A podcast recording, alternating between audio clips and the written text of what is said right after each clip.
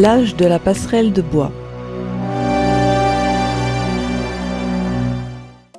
Cette île, que j'ai appelée l'âge de la passerelle de bois, est un monde très différent des autres. Bien qu'il soit tel que je l'imaginais, il reste très surprenant de le voir de mes propres yeux. À l'exception d'une petite île rocheuse, de l'eau recouvre cet âge à perte de vue. Ailleurs, il n'y a que des arbres qui poussent directement hors de l'eau. Une myriade d'étroites passerelles sont construites à la surface de l'eau et disparaissent dans la forêt. D'après leur apparence, je pense qu'elles ont été construites il y a quelque temps déjà. J'ai hâte d'en apprendre plus sur cette terre et son peuple, mais étant arrivé assez tard, je souhaite d'abord me reposer. Ce matin, je fus réveillé par d'étranges bruits, provenant d'une allée voisine de celle sur laquelle je m'étais endormi. Un groupe d'hommes, pareil à des singes, se dirigeait vers moi. Ils ne me virent pas immédiatement. Je ne me sentis pas menacé par leur présence. Lorsqu'ils m'aperçurent enfin, leur réaction fut des plus surprenantes. Après m'avoir observé pendant quelques instants, ils s'agenouillèrent pour commencer une sorte de rituel d'accueil. J'essayais de leur parler, mais ils ne semblaient pas me comprendre. À l'aide de nombreux gestes de la main, ils m'indiquèrent alors de les suivre.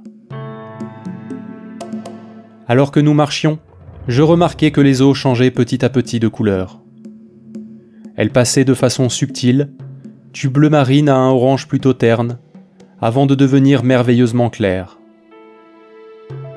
L'eau m'intriguait tellement que je m'aperçus à peine que nous arrivions à une échelle. Il fallut grimper à l'échelle pour atteindre leur village, qui s'élève à environ 10 mètres au-dessus de l'eau. En effet, ces échelles de cordes, qui s'étendent des chemins les plus bas jusqu'au niveau du village, situé à une hauteur correspondante à la moitié de celle des arbres les plus grands, sont le seul moyen d'accéder au village. Il est très intéressant d'observer ces gens accomplir leurs travaux quotidiens. Cependant, même après les avoir étudiés pendant des heures, je ne saisis pas très bien le sens de leurs travaux. Au coucher du soleil, ils m'invitèrent à les suivre. J'accompagnai alors ces créatures jusqu'à l'embrasure d'une énorme hutte. Étrangement, une fois à l'intérieur, la hutte m'apparut encore plus grande. Les murs étaient recouverts de métaux brillants, et au milieu de la hutte trônait le chef de cette tribu. J'imaginais en effet qu'il était le chef, car il était assis sur un trône imposant, à près d'un mètre du sol. Des gardes entouraient cette créature impressionnante, vêtue d'étoffes exotiques et très colorées. Un très vieil humain, du moins semblait-il relativement humain, se tenait assis aux côtés du chef. Il avait les cheveux gris, presque blancs, qui pendaient le long de son corps frêle. Sa tête fine tenait difficilement sur un cou grotesque, ce qui l'empêchait de me regarder dans les yeux.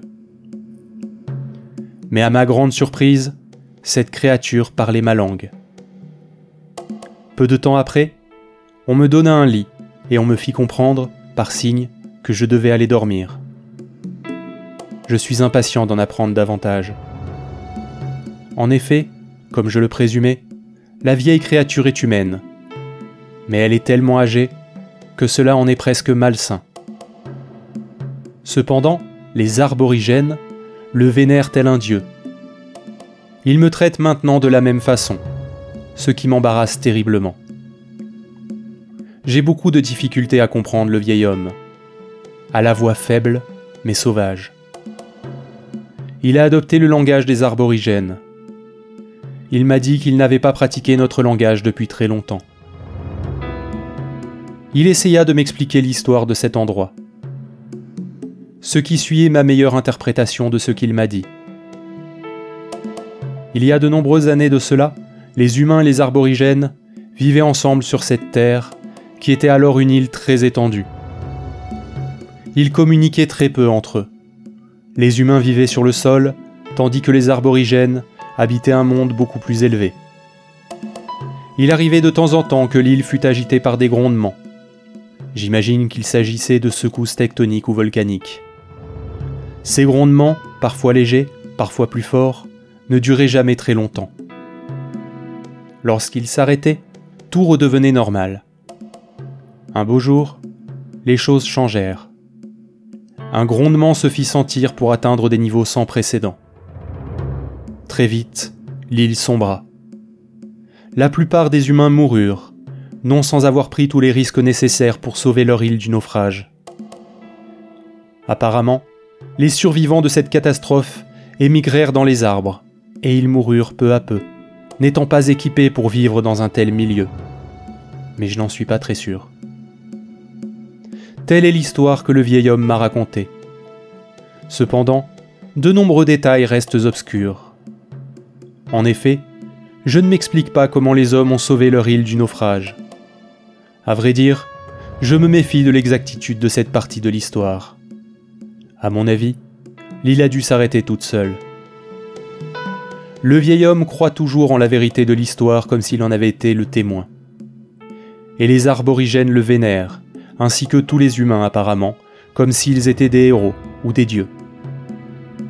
Je n'oublierai jamais la façon dont le vieil homme a mis fin à notre conversation. Il prit ma main, qu'il serra très fort, murmurant quelque chose à propos de repos et de sommeil. Il dit enfin Nous vous attendions plus tôt, ce qui m'envahit de terreur. Il tenta difficilement de se lever et de se tenir debout. J'essayai de l'aider, mais il me repoussa avec une force surprenante pour son corps frêle. Solennel, les arborigènes l'entouraient en silence, ils s'agenouillèrent ensuite devant lui. Il s'approcha de chacun d'eux et passa sa main sur leur tête. Pendant tout ce temps, il murmurait des mots sibyllins. Il se tourna enfin vers moi et sourit. Puis, il ferma les yeux et se dirigea vers l'étroite passerelle qui menait dans les arbres. Les arborigènes étaient silencieux ils défilèrent en procession jusqu'à l'échelle de corde la plus proche. Alors que je descendais, je vis certains d'entre eux relever le corps. Il était tombé sur une passerelle inférieure et l'emportait au loin. Il était étendu au bout d'une structure semblable à une jetée. À l'aide d'un certain liquide, l'une des créatures enflamma la jetée, et je regardais les flammes l'engouffrer. Au cours de ces étranges funérailles, les eaux devinrent d'un gris terne. Ce matin, au réveil, je trouvais difficile de croire aux événements de la veille. L'eau est désormais d'un gris terne à perte de vue. Et je ne sais pour quelle raison, ne change plus de couleur. Alors que je me promène le long des passerelles, les créatures m'observent curieuse de savoir ce que j'ai l'intention de faire. Ils m'offrent constamment des objets, preuve de leur affection. J'ai même trouvé de la nourriture à l'entrée de la pièce dans laquelle j'avais dormi. C'est une race vraiment unique. J'espère apprendre leur langage rapidement, de façon à être capable de mieux les comprendre. Voilà trois mois que je vis dans ce monde, et les arborigènes ont fait preuve d'une grande hospitalité envers moi. Je commence à comprendre leur langage. J'ai décidé de rentrer chez moi pour retrouver ma femme chérie et mes enfants. J'espère ensuite revenir avec eux. Cependant, je suis sûr qu'une fois de plus, Catherine refusera à nouveau. Je pense que cet âge serait une expérience très intéressante pour eux, et je me demande quelle serait la réaction de Cyrus et Akenar devant ses habitants curieux. Catherine est restée, ce qui ne me surprend pas. Mes fils qui m'ont accompagné sont très heureux dans ce nouvel âge. Ils s'entendent très bien avec les arborigènes et apprennent leur langue avec une rapidité impressionnante. Je suis persuadé qu'ils pourront bientôt communiquer avec eux beaucoup mieux que moi. Je pars demain pour me rendre compte de l'évolution de l'âge d'Osmian, Cyrus m'a demandé la permission de rester avec son frère. Bien que l'idée me dérange, je sais que les garçons grandissent rapidement. L'hospitalité de ces créatures est telle que je suis confiant en les laissant seuls ici. Je pense donc consentir à leur requête. J'ai averti les garçons de ne pas profiter du respect que les arborigènes portent à leurs idées. Je pense qu'ils m'ont compris et qu'ils suivront mon conseil. Lorsque j'arrive à Everdune, j'apprends à mon grand désarroi que Pran et son peuple sont toujours menacés par les Coctiques. Je crains pour leur avenir et prévois de retourner auprès d'elle après m'être assuré que tout va bien pour Cyrus et Akenar. Voir le journal d'Everdune pour plus d'informations. Je vois que les garçons s'en sortent parfaitement et que je n'ai nullement besoin de m'inquiéter. Les arborigènes semblent peinés de mon départ, mais sont heureux de voir Cyrus et Akenar rester. Voilà trois ans que je suis parti pour visiter une multitude d'endroits différents. Aujourd'hui, j'ai annoncé la mort de Pran à Cyrus et Akenar, qui semblent visiblement bouleversés, même s'ils ne l'avaient pas vu depuis l'enfance. Catherine pense qu'il serait plus sage que les enfants quittent l'âge de la passerelle de bois pendant un certain temps. Et je dois me résigner. Ils repartiront avec moi dès mon prochain départ. J'ai annoncé aux garçons qu'ils rentreraient avec moi dans deux jours. Ils ont passé la nuit entière à me raconter une aventure qui leur était arrivée pendant mon absence. Ils avaient construit un bateau avec l'aide des créatures pour voyager dans les eaux voisines. J'aime les entendre raconter leurs aventures de façon enthousiaste, et cela me rappelle ma propre enfance. Je comprends enfin pourquoi les arborigènes m'avaient donné toutes leurs encres, insistant pour que je les utilise pour écrire. En relisant les premières pages, je m'aperçois que les encres ont changé. Du noir, elles sont passées à plusieurs couleurs. J'ai montré mon journal à certaines créatures, qui sont alors parties d'un éclat de rire. Je ne savais pas qu'elles avaient un tel sens de l'humour. Même maintenant, je ne peux m'empêcher de rire lorsque je parcours ce journal très coloré.